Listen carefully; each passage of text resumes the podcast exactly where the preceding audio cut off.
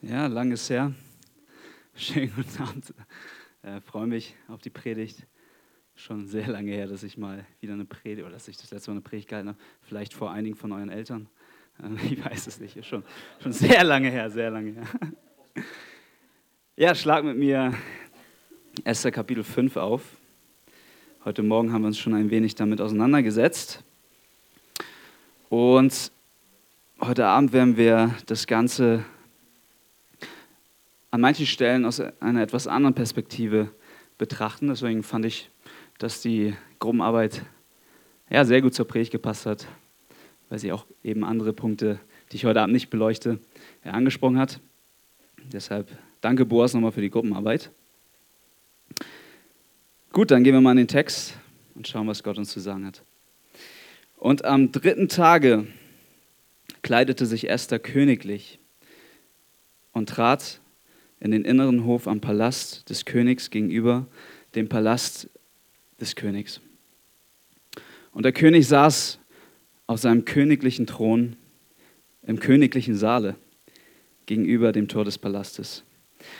Und als der König die Königin Esther im Hofe stehen sah, fand sie Gnade vor seinen Augen.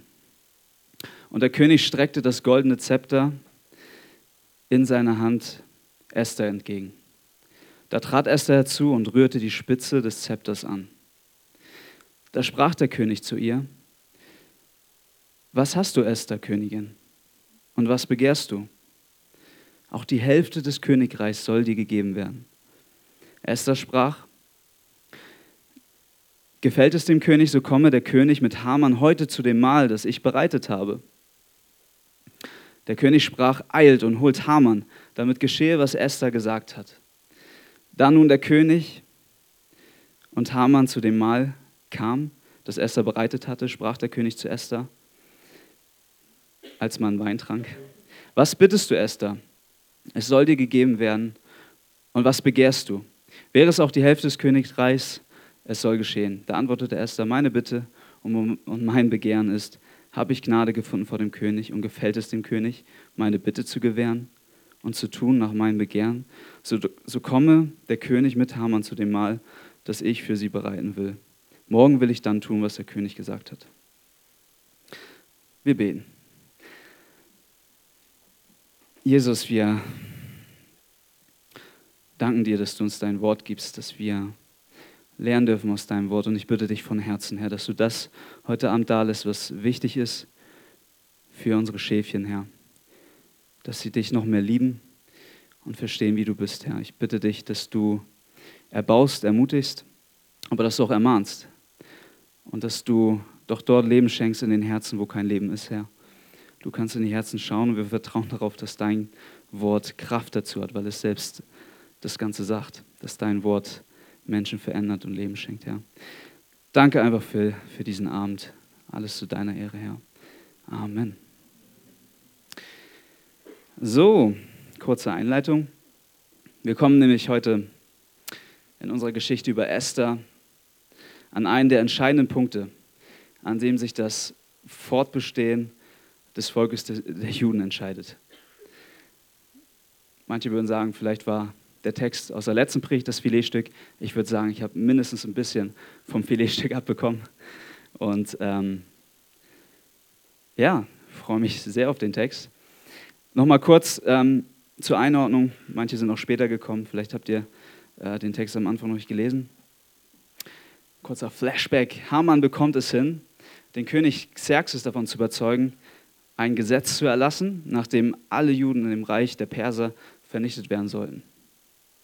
Warum? Es hat Hamans Ehre gekränkt, dass Mordechai ihm nicht die Ehre erwies, die er seines Erachtens hätte bekommen müssen als Rache dafür, und ihr müsst dazu wissen, Haman war ein sehr ähm, einflussreicher Mann und hatte Vitamin B zum König, als Rache dafür will er nicht nur Haman, sondern äh, nicht nur Mordechai, sondern das gesamte Volk der Juden vernichten. Der Erlass des Gesetzes äh, macht dann schnell die Runde und wird im ganzen Reich verbreitet. Und ich glaube, wir, können uns, wir müssen uns mal hineinversetzen in die Familien der Juden. Ich glaube, das hilft uns zu verstehen, welche Bedeutung diese eine Szene hat für so viele Menschen. Ich kann mir sehr gut vorstellen, wie sich, wie sich Familien gefühlt haben müssen. Das ist nicht lang her. In den 30er Jahren wurden die Nürnberger Gesetze erlassen, wo ähnliches geschah. Und es gibt Zeitzeugenberichte, die Grauenhaftes erzählen. Und ich kann mir sehr gut vorstellen, dass wir, dass Mütter und Väter Angst um ihre Kinder hatten, dass sie Angst um ihr eigenes Leben hatten. Angst vor der Zukunft, was passiert mit meinem Neugeborenen. Ich kann mir sehr, sehr gut vorstellen, dass äh, Familien zu Hause in Tränen ausgebrochen sind und das äh, Geschrei in den Häusern der Juden ausgebrochen ist. Weinende Kinder, die nicht verstehen, warum die Eltern untröstlich am Wein sind, weil sie das Ganze noch nicht verstehen. Es müssen sich also unglaublich tragische Szenen in den Häusern der Juden abgespielt haben, als sie von diesem Erlass gehört haben.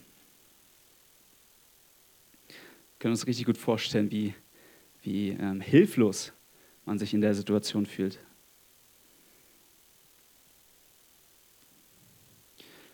Es sind bestimmt Fragen aufgekommen, wie hat, hat uns der Gott unserer Vorfahren, der Gott Abraham, der Gott Isaak und Jakobs wirklich verlassen? Die Juden kannten die Schriften. Aber wir lernen aus der Geschichte, Gott hat längst im Hintergrund einen Plan geschmiedet, um sein Volk, dem er die Treue geschworen hat, aus der Hand des Bösen zu retten. Dann geht es weiter, dass Mordechai sich an Esther wendet und sie daran erinnert, welche besondere Stellung sie von Gott bekommen hat und welche besondere Verantwortung ähm, sie mit sich trägt. Es ist kein Zufall, dass, ja, dass sie dort steht, wo sie steht, an diesem Punkt in ihrem Leben. Es ist kein Zufall, dass sie dort steht, wo sie steht, an diesem Punkt in ihrem Leben. Sie steht vor der Aufgabe, vor der Aufgabe ihres Lebens. Und dazu will ich ähm, jetzt am Anfang erstmal mich so ein bisschen mit der, mit, der, mit der Person Esther beschäftigen, mit dem Charakter, mit dem, was vielleicht in ihr vorgegangen sein muss oder vorgegangen sein könnte. Denn um, um den Plan umzusetzen, das haben wir gestern gelernt ähm, von Daniel und auch gelesen in dem Predigtext, um das umzusetzen, was jetzt ähm, auf ihren Schultern lastet, dass sie vor den König treten soll, muss sie ein Tabu brechen. Sie muss gegen ein Gesetz handeln. Niemand darf unaufgefordert vor den Thron des großen Xerxes treten. Wer das tut, muss sterben.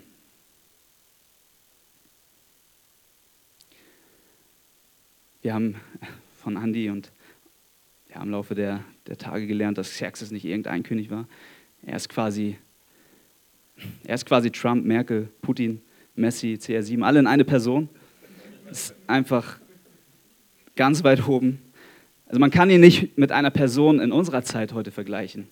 Xerxes ist Gott gleich. Selbsternannter Gott, der mächtigste Mensch in der damaligen bekannten Welt. Und hier ist ganz entscheidend, das will ich nochmal lesen in ähm, Esther 4, Vers 11.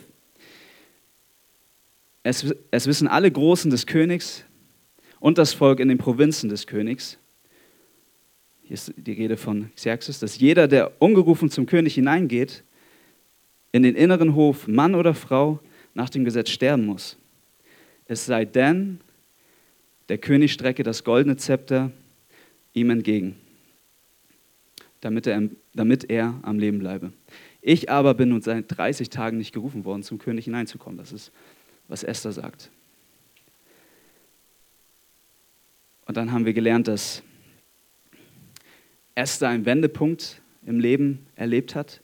Mordechai kam und ihr Denken hat sich komplett umgedreht. Es ist Esthers Tags, äh, Tag des Schicksals. Das, die, ähm, das Volk Israel lag auf ihren Schultern. Jetzt die Frage, was ging ihr durch den Kopf? Sie hat jetzt am Ende des letzten Kapitels gesagt, komme ich um, so komme ich um. Und sie geht all in. Es gibt kein Zurück. Vielleicht waren auf dem Weg zum Palast Fragen im Kopf wie, soll ich umkehren?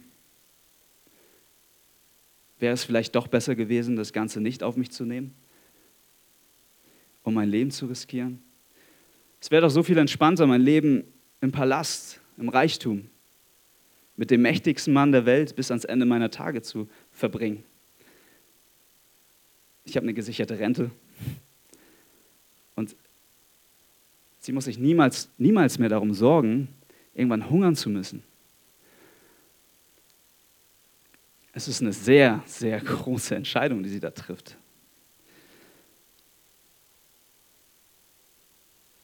Um, damit Esther sich oder entscheiden konnte, diesen Schritt heute vor den König zu, zu gehen,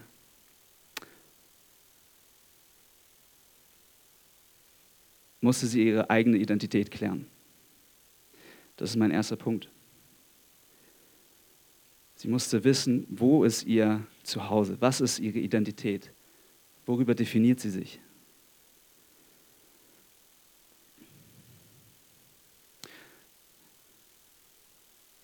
Ich kann mir gut vorstellen, dass sie immer wieder im Laufe der Jahre, ich glaube, sie war circa fünf, fünf, sechs Jahre mit Xerxes verheiratet. Das ist so die Phase bis zu dem Punkt, wo wir jetzt stehen. Ich kann mir sehr gut vorstellen, dass sie ja, dass sie Gefallen ähm, gefunden hat an dem Leben. Aber trotzdem innerlich, da sie auch nach jüdischer Tradition wahrscheinlich erzogen wurde durch Mordechai, dass sie immer wieder so ein bisschen Sehnsucht nach der Vergangenheit hatte, dass sie, dass sie vielleicht manchmal zurückgedacht hat und gedacht hat, ja, da komme ich eigentlich her und ich habe von diesem Jahwe gehört.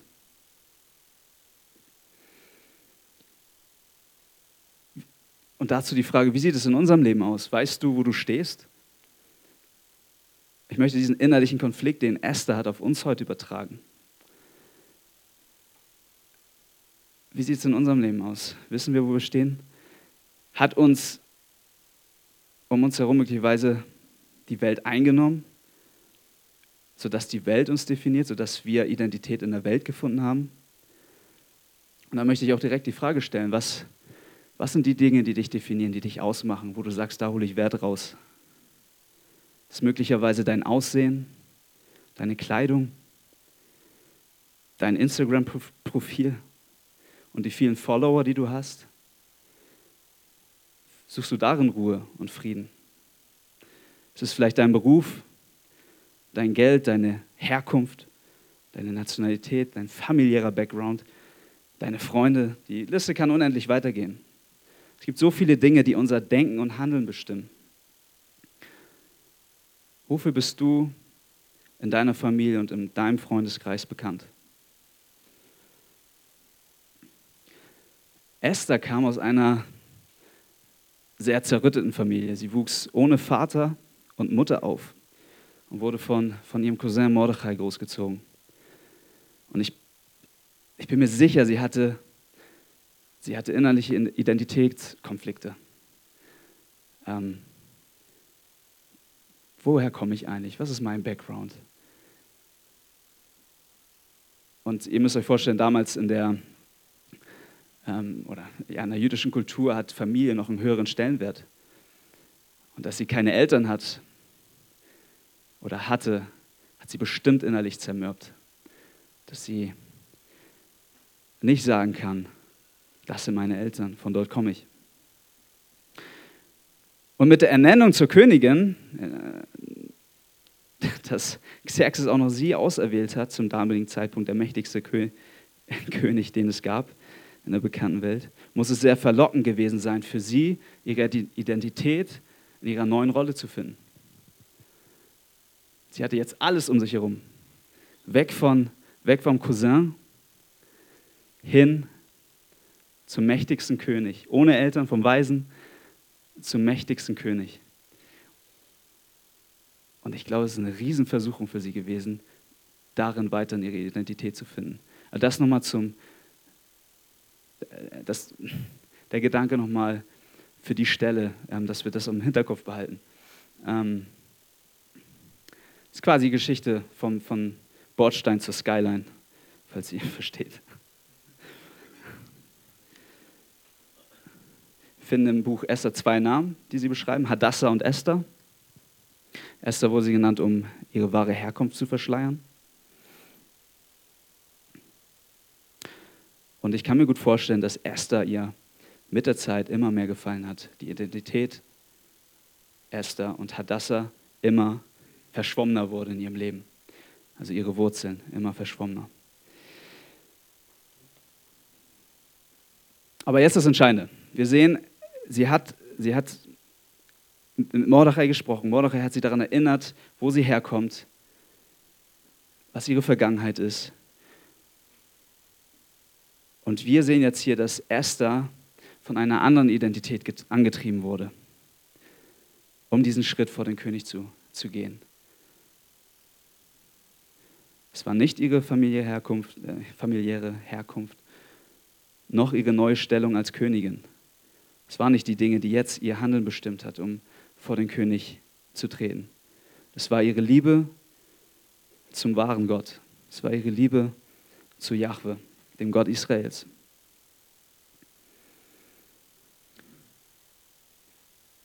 Ich möchte heute Abend, wir reden hier über Identität, auch dir zurufen, dass äh, Jesus uns eine neue Identität gibt. Egal wer du bist, egal wo du herkommst, Gott ist das nicht wichtig. Er gibt uns eine neue Identität. Wenn du an Jesus glaubst und für und glaubst, dass er für deine Sünden und Vergebung, ähm, für, für deine Sünden gestorben ist und du ihm Vergebung bittest, wirst du zu einem Kind Gottes und bekommst eine neue Identität. Das Loch, das wir innerlich versuchen zu stopfen, das, was Esther sicherlich bis zu diesem Tag versucht hat zu stopfen, auch durch ihre Identität als Esther, wird nur durch den einzigen wahren Schöpfer gefüllt. Seit dem Sündenfall im Garten Eden suchen wir alle nach unserer Identität. Wir, wir suchen und suchen, füllen uns mit so vielen Dingen und definieren uns darüber. Und wir werden so lange leer bleiben, das können wir euch alle zurufen, alle, die wir hier vorne predigen, solange wir, äh, wir werden so lange leer bleiben, bis unser Herz gefüllt ist mit dem, der uns gemacht hat. Jesus sagt in, äh, äh Quatsch, Entschuldigung, äh, Paulus schreibt in Kolosser 3, Vers 11, da ist nicht mehr Grieche noch Jude, beschnittener oder unbeschnittener, nicht Grieche, Sküte, Sklave, Freier, sondern alles in allen Christus. Galater 3, 28, hier ist nicht Jude noch Grieche, hier ist nicht Sklave noch Freier, hier ist nicht Mann noch Frau, denn ihr seid allesamt einer in Christus.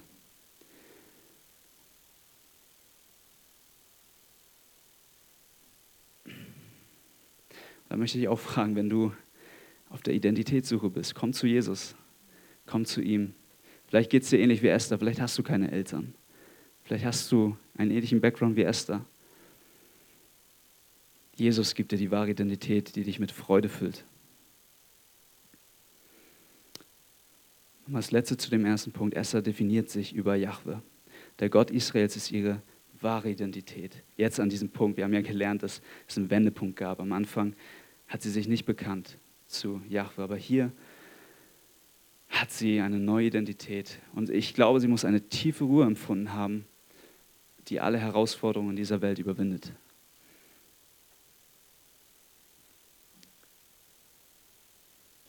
Was wir noch von Esther lernen können, das ist jetzt der nächste Punkt. Das Leben eines Christen in der Nachfolge beinhaltet Risiko, Herausforderung und Verantwortung. In Esther ist klare Frucht zu sehen. Sie ist kein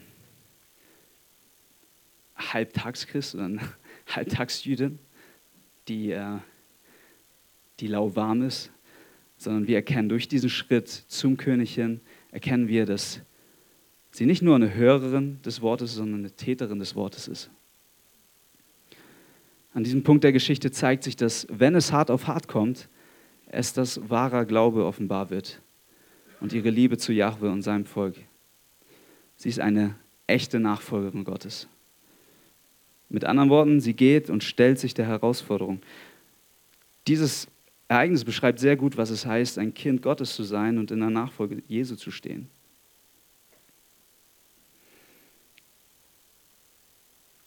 Jesus sagt uns, und ich will uns, vor die, äh, will uns in die Realität hineinnehmen, was es bedeutet, Jesus nachzufolgen.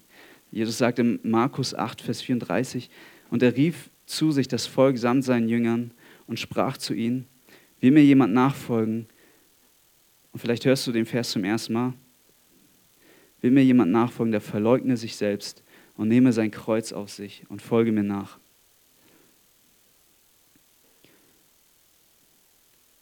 Dieser Text in Kapitel 5 führt uns die Realität vor Augen, dass Nachfolge Herausforderung bedeutet, wenn wir Kinder Gottes sind. Früher oder später werden wir als Kinder Gottes Situationen erleben, wo wir unser, für unseren Glauben einstehen und etwas opfern müssen.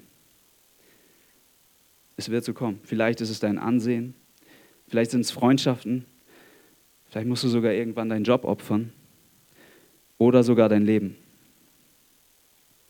Es wird so kommen, weil die Welt Jesus hasst. Ich zitiere nochmal Jesus aus Johannes 15, 18, 21, 18 bis 21. Wenn euch die Welt hasst, so wisst, dass sie mich vor euch gehasst hat. Wäret ihr von der Welt, so hätte die Welt das ihre lieb. Weil ihr aber nicht von der Welt seid, sondern ich euch aus der Welt erwählt habe, darum hasst euch die Welt. Denkt an das Wort, das ich euch gesagt habe. Der Knecht ist nicht größer als sein Herr. Haben sie mich verfolgt, so werden sie auch euch verfolgen. Haben sie meine Worte gehalten oder mein Wort gehalten, so werden sie eures auch halten. Aber das alles werden sie euch tun, um meines Namens willen, denn sie kennen den nicht, der mich gesandt hat.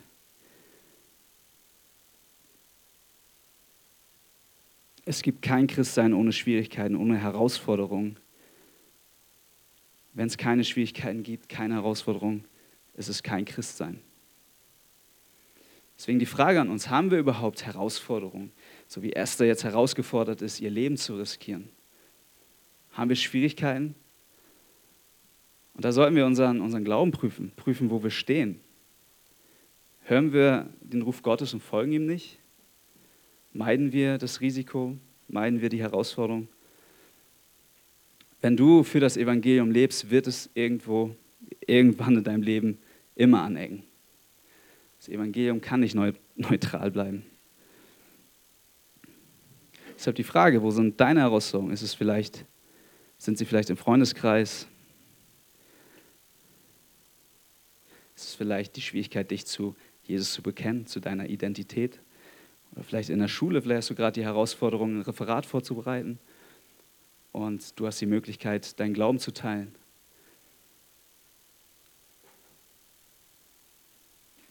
Oder vielleicht zu gewissen Themen Stellung zu nehmen im Freundeskreis. Zum Thema Homosexualität, zum Thema Abtreibung. Und ich möchte heute Abend, dass du dieses Beispiel in dieser Geschichte als, dass du Esther als Vorbild nimmst, die nicht die Folgen fürchtet, wenn sie für ihren Gott einsteht. Jesus nachzufolgen bedeutet, keine Freundschaft mit der Welt einzugehen. Esther hängt an dieser Stelle nicht ihr Herz an diese Welt. Sie war bereit, die Welt loszulassen. Sie hatte alles um sich herum. Das muss ich nochmal wiederholen. Sie war wahrscheinlich die reichste Frau in dem Reich Persiens. Heute hätte sie wahrscheinlich die meisten Instagram-Follower. Sie war hübsch, sie einflussreich, auch noch intelligent. Und wir sehen mit diesem Schritt vor den König, wo sie ihr Leben riskiert, dass ihr die Welt wertlos war. Und an dieser Stelle ist Esther ein Riesenvorbild darin, im Glauben das Kreuz auf sich zu nehmen. Ja, sie war bereit, alles hinzugeben. Nochmal ein Vers aus 1. Johannes 2,15. Habt nicht lieb die Welt, noch was in der Welt ist. Wenn jemand die Welt lieb hat, in dem ist nicht die Liebe des Vaters. Es gibt kein Dazwischen. Es gibt keinen Graubereich. Hast du die Welt lieb oder nicht? Aber was motiviert Esther, dieses Risiko einzugehen? B.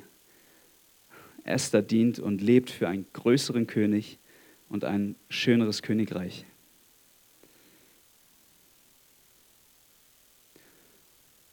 Vielleicht stellst du dir jetzt die Frage, was ist so viel wert? Du hast von Esther noch nie was gehört. Du bist nur auf der Freizeit. Denkst, was ist so viel wert, dass sie bereit ist, ihr Leben zurückzulassen, hinzugeben und alles zurückzulassen, das Leben zu riskieren. Mein Esther hatte alles. Sie konnte nicht mehr höher steigen im Leben. Und sie hatte nach weltlichem Standard das Höchstmögliche erreicht. Wenn sie jetzt stirbt, könnte sie nicht tiefer fallen. Aber es gab einen noch größeren Schatz, mit dem man all die Reichtümer dieser Welt nicht aufwiegen kann. Und das hat Esther hier uns vor Augen geführt oder führt uns in dieser Geschichte vor Augen. Matthäus 13, 44, 46 schreibt oder sagt, das ist auch Jesus, das Reich der Himmel gleicht einem Acker. Ich bin mir sicher, Esther hatte Jahwe und sein Königreich vor Augen. An dieser Stelle, das Reich der Himmel gleicht einem, äh, gleicht einem im Acker verborgenen Schatz, den ein Mensch fand und verbarg. Und vor Freude darüber geht er hin und verkauft alles, was er hat und kauft jenen Acker. Wiederum gleicht das Reich der Himmel einem Kaufmann, der schön, schöne Perlen suchte. Als er aber eine sehr kostbare Perle gefunden hatte, ging er hin und verkaufte alles, was er hatte und kaufte sie. Es war wichtiger, es war für Esther wichtiger, Jahwe zu gehorchen und für ihn und sein Himmelreich zu wirken, als ein verschwendetes Leben zu leben. Es ist Lobpreis an dieser Stelle, Lobpreis an Gott. Sie lebt vor, dass es einen größeren Schatz gibt, für den es sich zu leben und zu sterben lohnt, als das Leben, das sie hatte. Und hier möchte ich auch nochmal Jesus äh, zitieren. Er warnt ausdrücklich davor, dass wir die Welt, dass wir für diese Welt leben. In Matthäus 6, 19 bis 20 äh, ähm, sagt Jesus, sammelt euch nicht Schätze auf der Erde, wo Motte und Fraß, äh, sammelt euch nicht Schätze auf der Erde, wo Motte und Fraß zerstören und wo Diebe durchgraben und stehlen. Sammelt euch aber Schätze im Himmel, wo weder Motte noch Fraß zerstören und wo Diebe nicht durchgraben noch stehlen. Und Markus 8, Vers 35, 36. Denn wer sein Leben retten will, der wird es verlieren. Wer aber sein Leben verliert um, meine, um meinetwillen und um des Evangeliums willen, der wird es retten. Denn was wird es einem Menschen helfen, wenn er die ganze Welt gewinnt und doch sein Leben verliert? Deshalb hier auch nochmal die Aufforderung, prüf, prüf dich selbst. Hast du die Esther-Perspektive oder bist du fixiert auf, auf dieses Leben? Wie sehr hänge ich mit meinem Herzen an dieser Welt und wie sehr verfolge ich die Ziele in diesem Leben? Ordne ich wirklich alles dem Reiche Gottes unter? Das ist das, was Jesus eigentlich hier fordert in den, in den Bibelstellen. Versteht mich nicht falsch, ihr sollt äh, eure Schule gut machen, ihr sollt einen Job finden. Aber es geht hier um Prioritätensetzung. Was ist mir wichtiger? Und aus der Geschichte lernen wir, dass wahres Glück, wahre Freude ein Leben ist, das kompromisslos und bedingungslos alles auf eine Karte setzt. Und das ist Jesus Christus. Das ist wahre Freude. Und für Esther war es damals auch derselbe Gott. Okay, gehen wir in den Text. Das war die Einleitung. Esther 5.1. Und am dritten Tage kleidete sich Esther königlich und trat in den inneren Hof am Palast des Königs gegenüber dem Palast des Königs. Und der König saß auf seinem königlichen Thron im königlichen Saale gegenüber dem Tor des Palastes. Esther ist in vielen Belangen Vorbild. Nicht nur mit der Herzenshaltung, die sie hatte, jetzt diesen Schritt zu gehen, sondern wir sehen hier, dass es auch sehr praktisch ist. Wie sie jetzt vor Xerxes tritt und wie sie mit ihm redet, lehrt uns viel darüber, wie wir mit Autoritäten umgehen sollen. Unabhängig davon, wie sie sind. Also es geht jetzt nicht darum, ähm, dass wir nur vor, vor, vor einem guten König und ähm, Entschuldigung, jetzt bin ich kurz raus. Unabhängig davon, wie halt diese Könige sind, das wollte ich sagen, genau. Ähm, es ist die Frage, ähm, Gott hat uns ja auch verschiedene Autoritäten ähm, ins Leben gestellt und wir alle haben mit Autoritäten zu tun, mit verschiedenen Personengruppen. Und, ähm, und ich finde, hier können wir sehr gut lernen, mit welchem Herzen Esther erstmal vor den König tritt. Sie kleidete sich königlich. Und später lesen wir auch nochmal, mit welcher Sprache sie ähm, dem König begegnet. Wie gehen wir mit unseren Eltern um? Ehren wir unsere Eltern? Ehrst du deine Eltern? Viele, wir haben es alle auch im, also ich war jetzt nicht im Einsegnungsunterricht, in der Kinderstunde, aber wir haben gelernt, dass wir unsere Eltern ehren sollen. Oder fehlt dir der nötige Respekt? Und das ist etwas, was Gott im Herzen schmerzt. Wir sollen Autoritäten mit Respekt begegnen, unabhängig wie sie sind. Du sollst deine Eltern ehren. Ihr kennt alle 2. Mose 20, Vers 12, du sollst deinen Vater und deine Mutter ehren, auf dass du lange lebst in dem Lande, das dir der Herr, dein Gott, gibt. Sprüche 23, 22. So einige Bibelstellen jetzt, ihr könnt sie vielleicht schnell notieren, aber einfach nur um die Punkte zu untermauern. Gehorche deinem Vater, der dich gezeugt hat, und verachte deine Mutter nicht, wenn sie alt wird. 5. Mose 27, 16. Verflucht sei, wer sein Vater und seine Mutter unehrt. Genau, das war 5. Mose 27, 16. Weitere Autoritätspersonen, die Gott in unser Leben gestellt hat. Und da auch nochmal die ehrliche Frage an dich, wie, wie gehst du mit ihnen um? Gott hat dir beispielsweise auch die Lehrer gegeben, die du gerade im Unterricht hast. Ob du zufrieden bist oder unzufrieden, das ist, sind Menschen, die Gott in dein Leben gestellt hat. Wie gehe ich mit Lehrern um? Ich habe äh, vor ein paar Wochen äh, Daniel Rosenberg äh, einen Artikel geschickt, dass die Gewaltbereitschaft von Schülern gegenüber Lehrern immer krasser wird. Dass Lehrer geschlagen werden. Also Anwendung, schlage nicht deine Lehrer, falls du dazu gehörst. Ähm, Daumen hoch von Daniel Rosenberg. Genau. Und immer mehr Lehrer leiden unter Burnout. Also wir sehen, dass, dass ähm, teilweise der Umgang gegenüber, gegenüber der Lehrer, dass der ausartet. Das ist ähm, traurig. Und vielleicht kannst du ein super Zeugnis sein in der Schule dass die Lehrer kennen, wow, Herr Gott, er erzählt mir mal was von Jesus und respektiert mich, schlägt mich nicht. Und ich weiß nicht, wie das Verhältnis gerade ist in den Schulen, ich war schon lange her.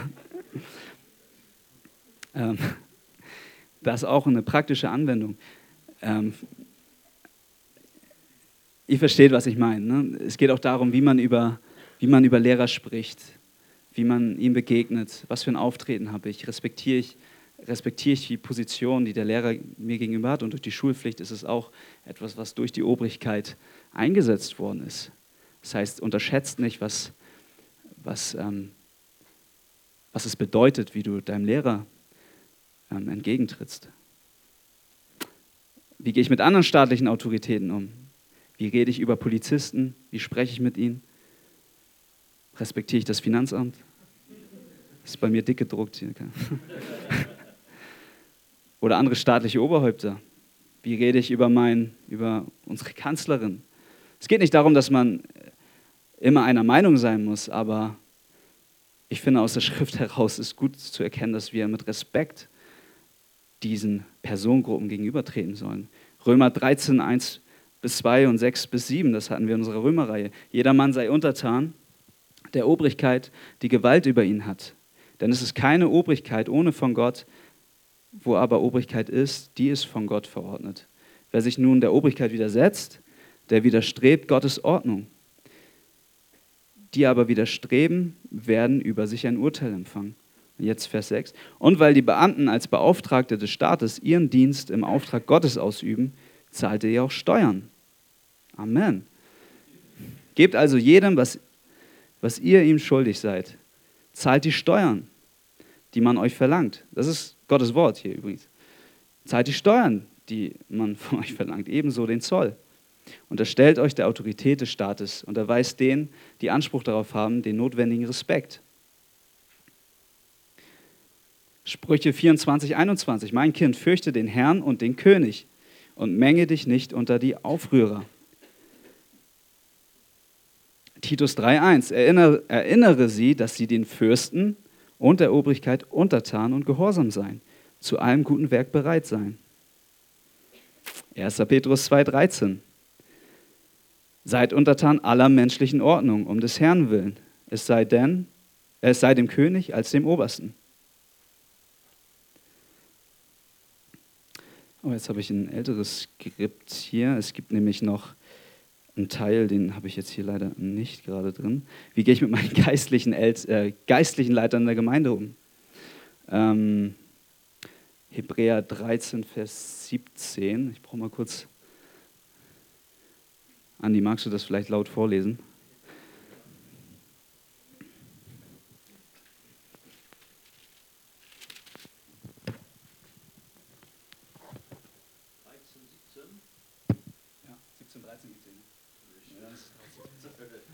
Okay, gehorcht euren, hier steht Führern, das Wort mögen wir in Deutschland nicht so ganz. Ne? Österreich auch nicht.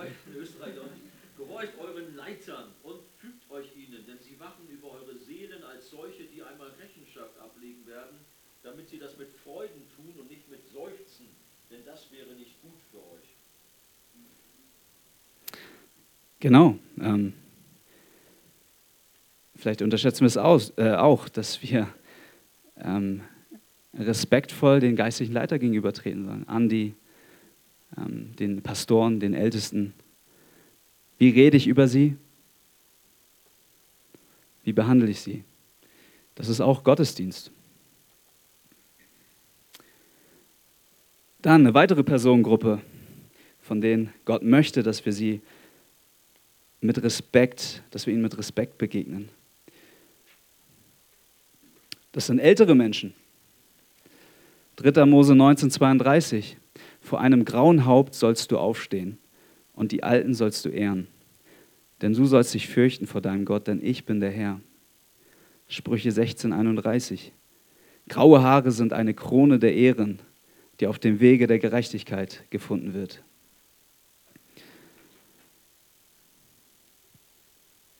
Jetzt auch nochmal ein besonderer Punkt. Und ähm, Esther begegnet hier ähm, Xerxes als König und als Ehemann.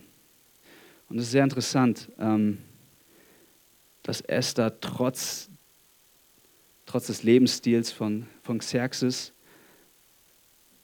so besonders mit dem König umgeht.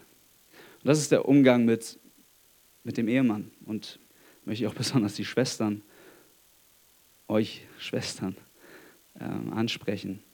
Dass ihr euch vielleicht irgendwann daran erinnert, wenn es mal schwierig wird in der Ehe, wie Esther trotz der Schwierigkeiten ihrem Mann begegnet ist. Und ihr müsst euch vorstellen, er hat Esther 30 Tage lang nicht zu sich gerufen, er hat sie nicht gut behandelt. Und es war absolut kein Ehemann nach dem Herzen Gottes. Und doch erweist sie im Umgang mit ihm Ehre, ihm Ehre. Und das ist schwierig. Ähm, ich meine, hier nochmal, das, das muss ich auch dazu sagen, Jungs, die Bibel lehrt uns, liebt eure Frauen, wie Christus die Gemeinde liebt. Und nicht wie Xerxes die Gemeinde liebt. Das heißt, wenn hier irgendwann Paare entstehen, erinnert euch daran, wie Xerxes seine Frau behandelt hat. Und so sollen wir unsere Frauen auf jeden Fall nicht behandeln. Macht es ihnen einfach, dass sie sich euch als Haupt der Familie ähm, unterordnen können. Und das finde ich spannend bei Esther, eine gottesfürchtige Frau, die trotz der Umstände dem, dem Xerxes Ehre erwiesen hat, trotz seines Lebensstils Ehre erwiesen hat. Gott hat nämlich Prinzipien in, unseren, in unser Leben hineingegeben, in unser Miteinander hineingegeben, die zeitlos sind und immer gelten. Und es gibt Sondersituationen, keine Frage. Ich, ähm, Ihr versteht, was ich meine. Es geht um grundsätzliche Dinge. Es ist dann, äh, es ist in, am Ende nicht in erster Linie ähm, dem Menschen, den du dienst, sondern Gott, den du ehrst. Und Gott ist nicht nur ein Gott der Beziehung, sondern ein Gott der Ordnung. Wir sehen in der Dreieinigkeit eine Rollenverteilung und wir sehen auch im Umgang miteinander Respekt. Und sie war ihrem weltlichen König und Ehemann, Esther war ihrem weltlichen König und Ehemann bestimmt nicht mit Ehre begegnen, weil er der beste König oder der beste Ehemann war. Sie sah darin in erster Linie einen Gottesdienst. Ehre, die, äh, die sie dem Herrn gebracht hat. D. Esther erfährt hier Bewahrung Gottes und erlebt Gottes souveränes Handeln. Esther 5, Vers 2. Und als der König die Königin Esther im Hofe stehen sah, fand sie Gnade vor seinen Augen. Und der König streckte das goldene Zepter in seiner Hand Esther entgegen. Da trat Esther herzu und rührte die Spitze des Zepters an. Wir lesen jetzt hier, dass Esther nicht stirbt, sondern Gnade erfährt vor dem König. Und Esther wusste nicht hundertprozentig, ob sie, ob sie jetzt stirbt und Gott noch weiter mit ihr seinen Plan ausübt. Aber als gottesfürchtige Frau in dem Moment wusste sie, dass sie Gott vertrauen konnte und er die Geschicke der Welt in seine Hand hält. Deshalb, ja, ich will kein Wohlstandsevangelium weitergeben. Es kann sein irgendwann, dass Gott euch durch Herausforderungen auch das zu sich holt. Aber in dieser Situation hat Gott den Tod Esthers aufgeschoben und er hält seine souveräne Hand über, den ganzen, über die ganze Story. Esther wusste, dass sie ihrem Gott vertrauen konnte und er alle Geschicke in seiner Hand hält. Sie wusste, egal wie mächtig der ihr gegenübersitzende war, ihr Gott lenkt sein Herz. Und nichts geschieht, ohne dass Gott es will. Sprüche 21. Das Königsherz ist in der Hand des Herrn wie Wasserbäche und er neigt es, wohin er will. Und ich glaube, dass, was wir praktisch rausziehen können, ist, wenn du jetzt vor einer Herausforderung stehst und Gottes Vertrauen gefordert ist, lehrt uns diese Stelle, dass es keine Sekunde in unserem Leben gibt, die Gott dem Zufall überlässt.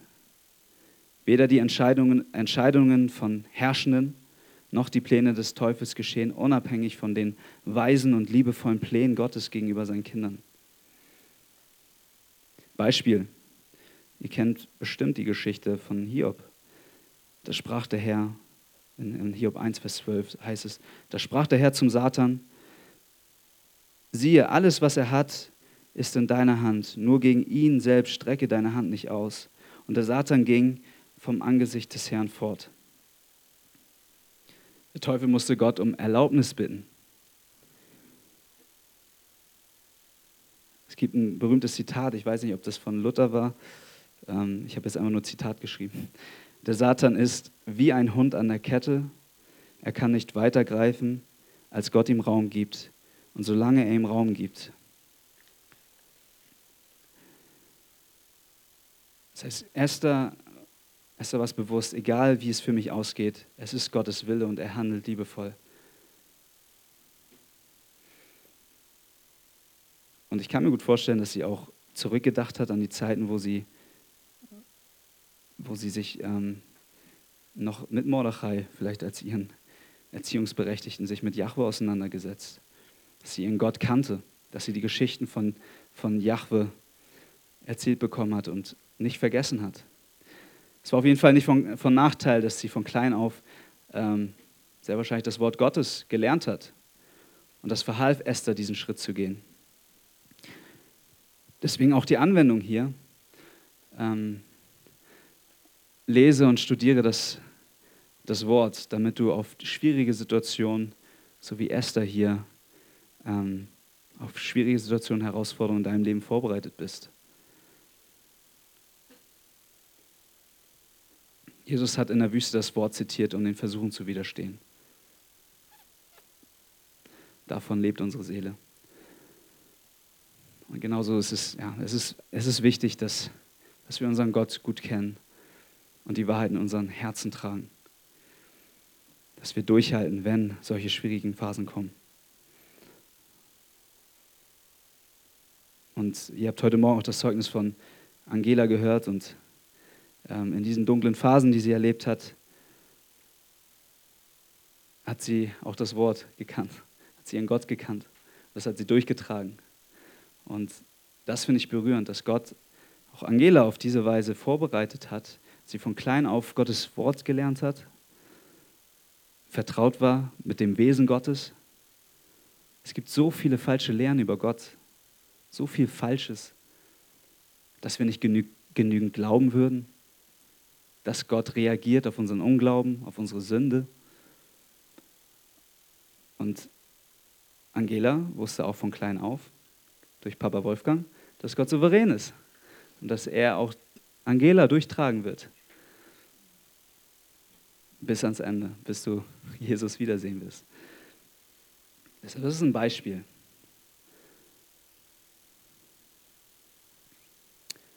Punkt E. Esther war auch eine Frau von Weisheit. Und ähm, wir haben heute Morgen in der Gruppenarbeit darüber gesprochen, dass Esther ja, wahrscheinlich Angst hatte, weil sie nicht direkt am ersten Mal oder beim ersten Mal ihre Bitte vorgetragen hat. Ähm, kann richtig sein. Es gibt auch andere ähm, Auslegungen von Kommentatoren, ähm, dass sie zum Beispiel die ganze Zeit einen Plan verfolgt hat. Wir wissen es nicht genau, ist nicht aus dem Text ersichtlich, warum sie da noch gezögert hat. Ich habe gedacht, also so, sie wirkt auf mich in der Geschichte sehr ruhig und verfolgte einen Plan und ist in Weisheit vorgegangen. So, so habe ich das empfunden in dem Text.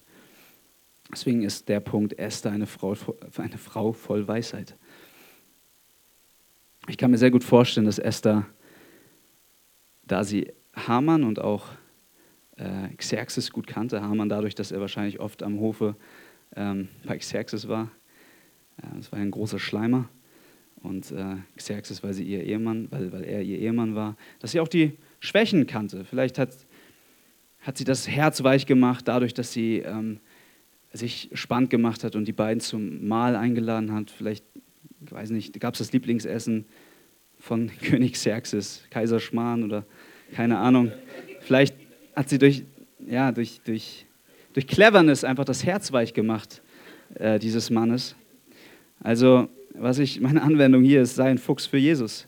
Setz deinen Kopf ein und ähm, geh nicht blind durch die Welt. Matthäus 10, 16, Jesus sagt, siehe, ich sende euch wie Schafe mitten unter Wölfe, so seid nun klug wie die Schlangen und einfältig wie die Tauben. Also hier zeigt er uns, dass es eine positive Eigenschaft ist.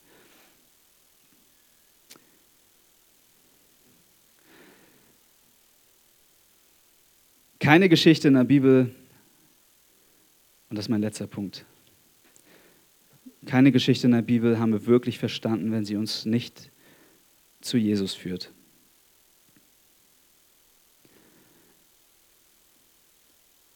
Wir wollen jetzt ein bisschen rauszoomen. Vielleicht stellst du dir die Frage,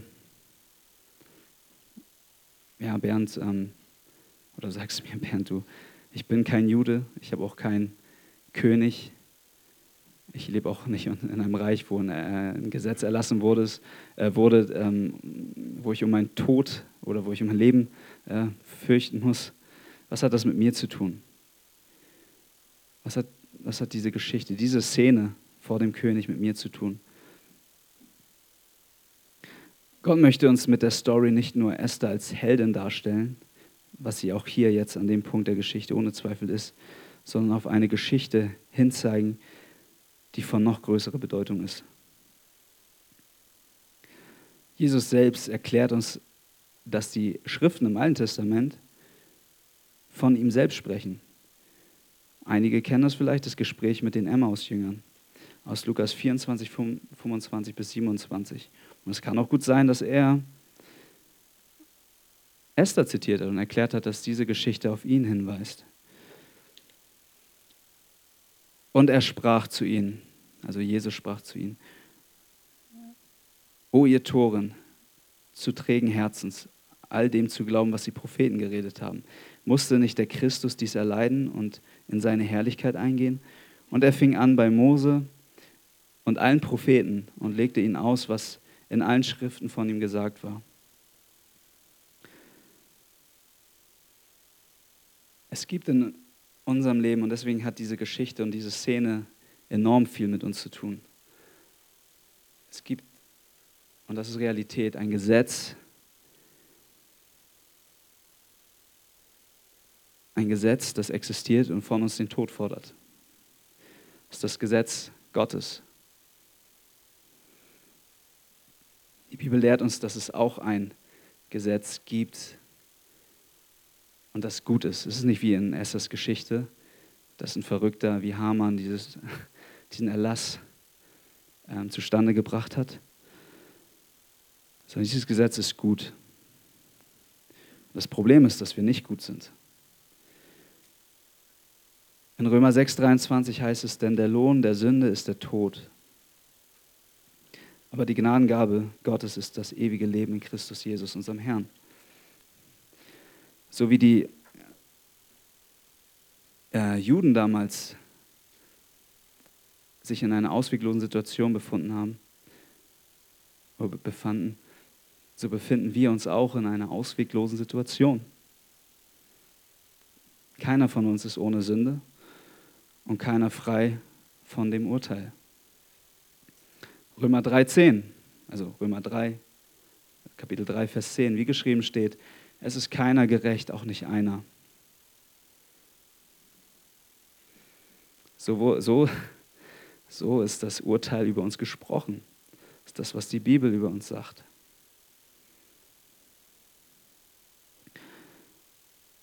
Und wir brauchen eine Person, das lehrt uns die Bibel, wir brauchen eine Person, die vor den König tritt und für uns einsteht. Wir entkommen diesem Gesetz nicht.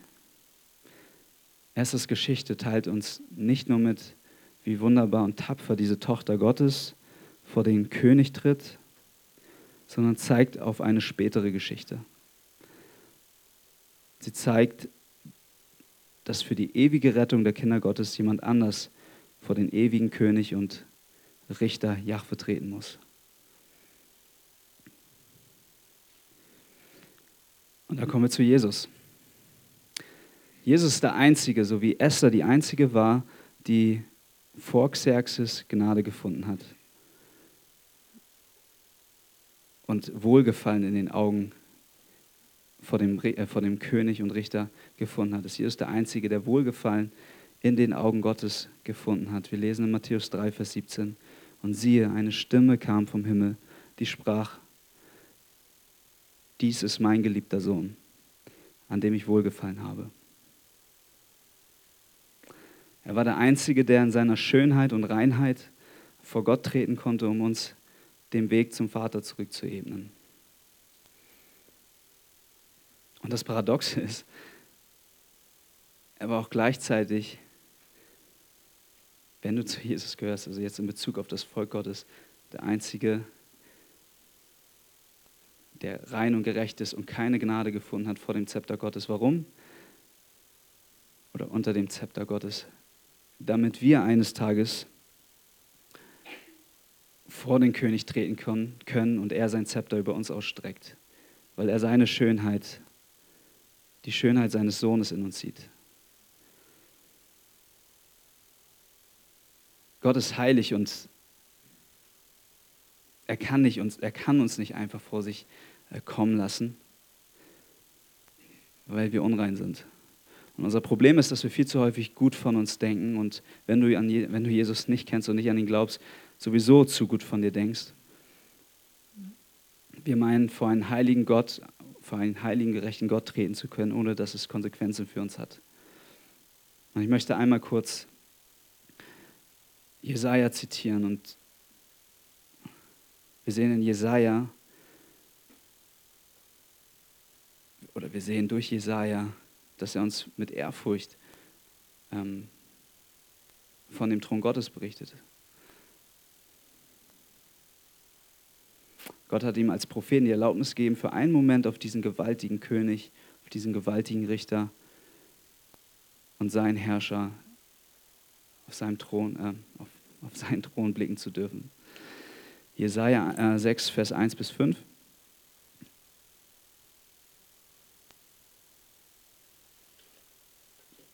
Im Todesjahr des Königs Osia sah ich den Herrn sitzen auf einem hohen und erhabenen Thron. Und seine Säume erfüllten den Tempel. Seraphim, das sind Engel, standen über ihm. Jeder von ihnen hatte sechs Flügel, mit zweien bedeckten sie ihr Angesicht, mit zweien bedeckten sie ihre Füße und mit zweien flogen sie.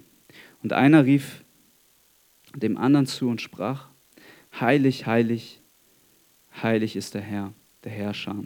Die ganze Erde ist erfüllt von seiner Herrlichkeit. Da erbebten die Pfosten und Schwellen, da erbebten die Pfosten der Schwellen von, von der Stimme des Rufenden und das Haus wurde mit Rauch erfüllt. Da sprach ich, wehe mir, ich vergehe, denn ich bin ein Mann mit unreinen Lippen und wohne unter einem Volk, das unreine Lippen hat. Denn meine Augen haben den König, den Herrn der Herrscher gesehen.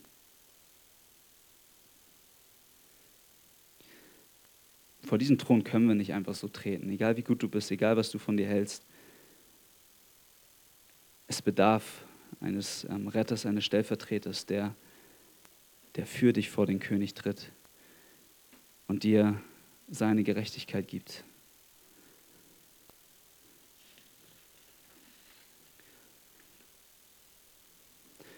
Für Jesus müssen wir uns auch nochmal vor Augen führen. Und ähm, für Jesus hat es alles gekostet, damit er uns erretten konnte. Er ging den schweren Weg und konnte, konnte den Versuchungen dieser Welt widerstehen. Und Esther hatte auch die Herausforderung. Ihr müsst euch vorstellen, sie, sie war kurz davor, ihr Leben zu geben. Dann kommt äh, Xerxes und sagt, ich gebe dir das halbe Reich. Ähm, und sie war trotzdem total von der, von, von, von der Liebe ähm, Jahwes erfüllt und hatte einen anderen Blick. Und Jesus hatte auch ähm, seinen Fokus auf, auf den großen Plan. Und der Weg war nicht einfach, sinnlos zu bleiben. Jesus hatte Herausforderungen. Satan zum Beispiel wollte Jesus von seinem, von seinem Weg abbringen, sinnlos zu bleiben.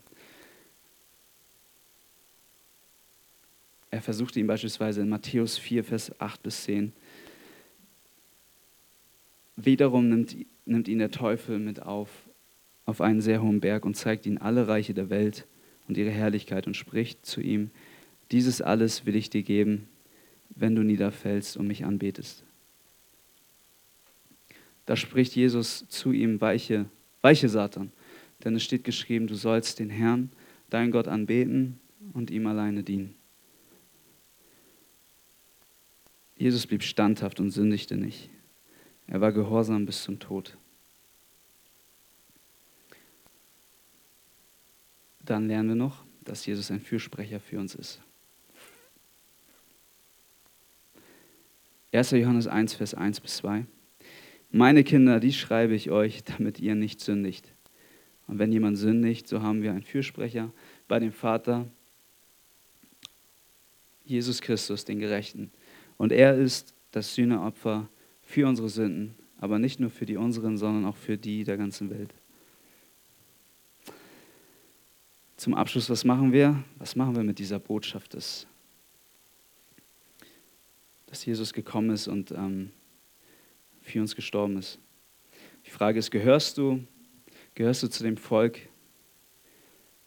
Gottes, zu den Christen?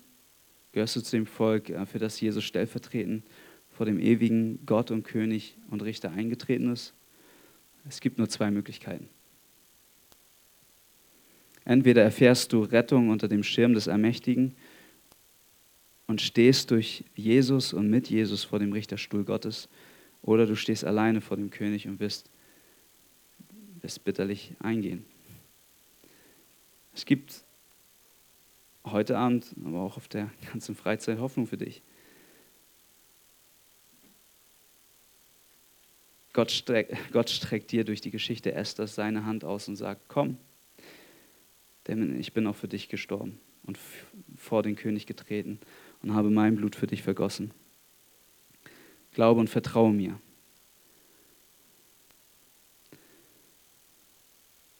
Wir haben den Vers schon häufig gehört. Vor 2000 Jahren kam Jesus auf die Erde und sagte in Johannes 3,16: So sehr hat Gott die Welt geliebt, dass er seinen einzigen Sohn gab, damit alle, die an ihn glauben, nicht verloren gehen, sondern ewiges Leben haben. Aber er ist auch klar in seiner Botschaft darüber, was passiert, wenn du nicht an den Sohn glaubst. Wer an den Sohn glaubt, der hat das ewige Leben. Wer aber dem Sohn nicht glaubt, das lesen wir nämlich weiter in den ähm, Versen, im Vers 36, der wird, wer an den Sohn nicht glaubt, der wird das Leben nicht sehen, sondern der Zorn Gottes bleibt auf ihm. Äh, Esther war die einzige Hoffnung, äh, die das Volk der Juden zum Weiterexistieren hatte. Und Jesus ist die einzige Hoffnung, die wir haben, damit wir über den Tod hinaus weiterleben dürfen. Damit wir dem Tod durch das Gesetz entkommen. Letzter Vers für heute Abend, äh, Johannes 14, Vers 6. Jesus spricht zu ihm, ich bin der Weg, die Wahrheit und das Leben. Niemand kommt zum Vater als nur durch mich. Deswegen, falls du Jesus nicht kennst, und da ist die Bibel ganz klar, wirst du alleine vor dem Richter und ewigen König stehen. Deshalb komm zu Jesus und äh, glaub an ihn. Das ist die Botschaft an dich, wenn du nicht an Jesus glaubst. Und eine Ermutigung an, äh, an alle Geschwister hier, die Jesus kennen. Vergiss nicht, was er dir Gutes getan hat. Ich glaube, die Geschichte ähm, an dieser Stelle soll uns daran erinnern, was es Jesus gekostet hat und das uns frei gemacht hat, dass wir Gnade gefunden haben vor Gott und eines Tages er sein königliches Zepter uns ausstrecken wird. Dein Leben ist in seiner Hand. Du bist geborgen in ihm. Und das Werk am Kreuz ist nicht mehr rückgängig zu machen. Es ist vollbracht, ruft Jesus aus. Und diese Worte standen gestern in deiner Bibel, stehen heute in deiner Bibel und werden auch morgen bis zum Ende deines Lebens in deiner Bibel stehen. Es ist keine Verdammnis für die, die in Christus Jesus sind. Deshalb, falls du solche Gedanken hast, falls du Zweifel hast und du glaubst, es ist nicht genug, denk daran, dass Jesus für uns vor dem König getreten ist. Der Teufel liebt es uns, die Freude an Jesus zu nehmen, weil er derjenige ist, über dem wie bei Hamann, was wir später in der Geschichte noch lernen werden, das Todesurteil durch das Gesetz feststeht. Und er hasst es, wenn wir es lieben, in Freiheit Gott anzubeten. Er hasst es, wenn wir es lieben, anderen Menschen von der Hoffnung zu erzählen, die wir haben. Deshalb bring ihn zum Schweigen, indem du deine Bibel liest und deine Bibel zitierst. Sein Ziel ist es nämlich, dass wir die Freude daran verlieren, die Botschaft weiterzugeben und so Opfer bereit zu sein wie wie Esther, ein Schritt Richtung, ein Schritt Richtung Ewigkeit.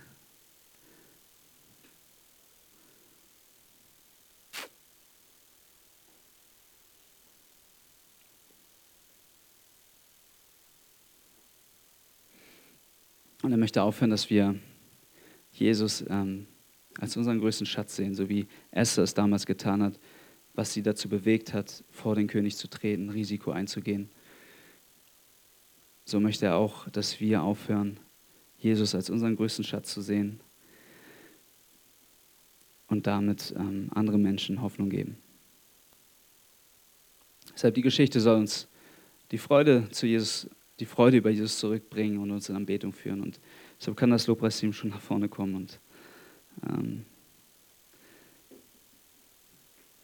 Und wir wollen dann zusammen gemeinsam in die Anbetung gehen. Esther ist ein Fingerzeig auf Jesus, den größten Retter und die einzige Hoffnung, die wir haben. Amen.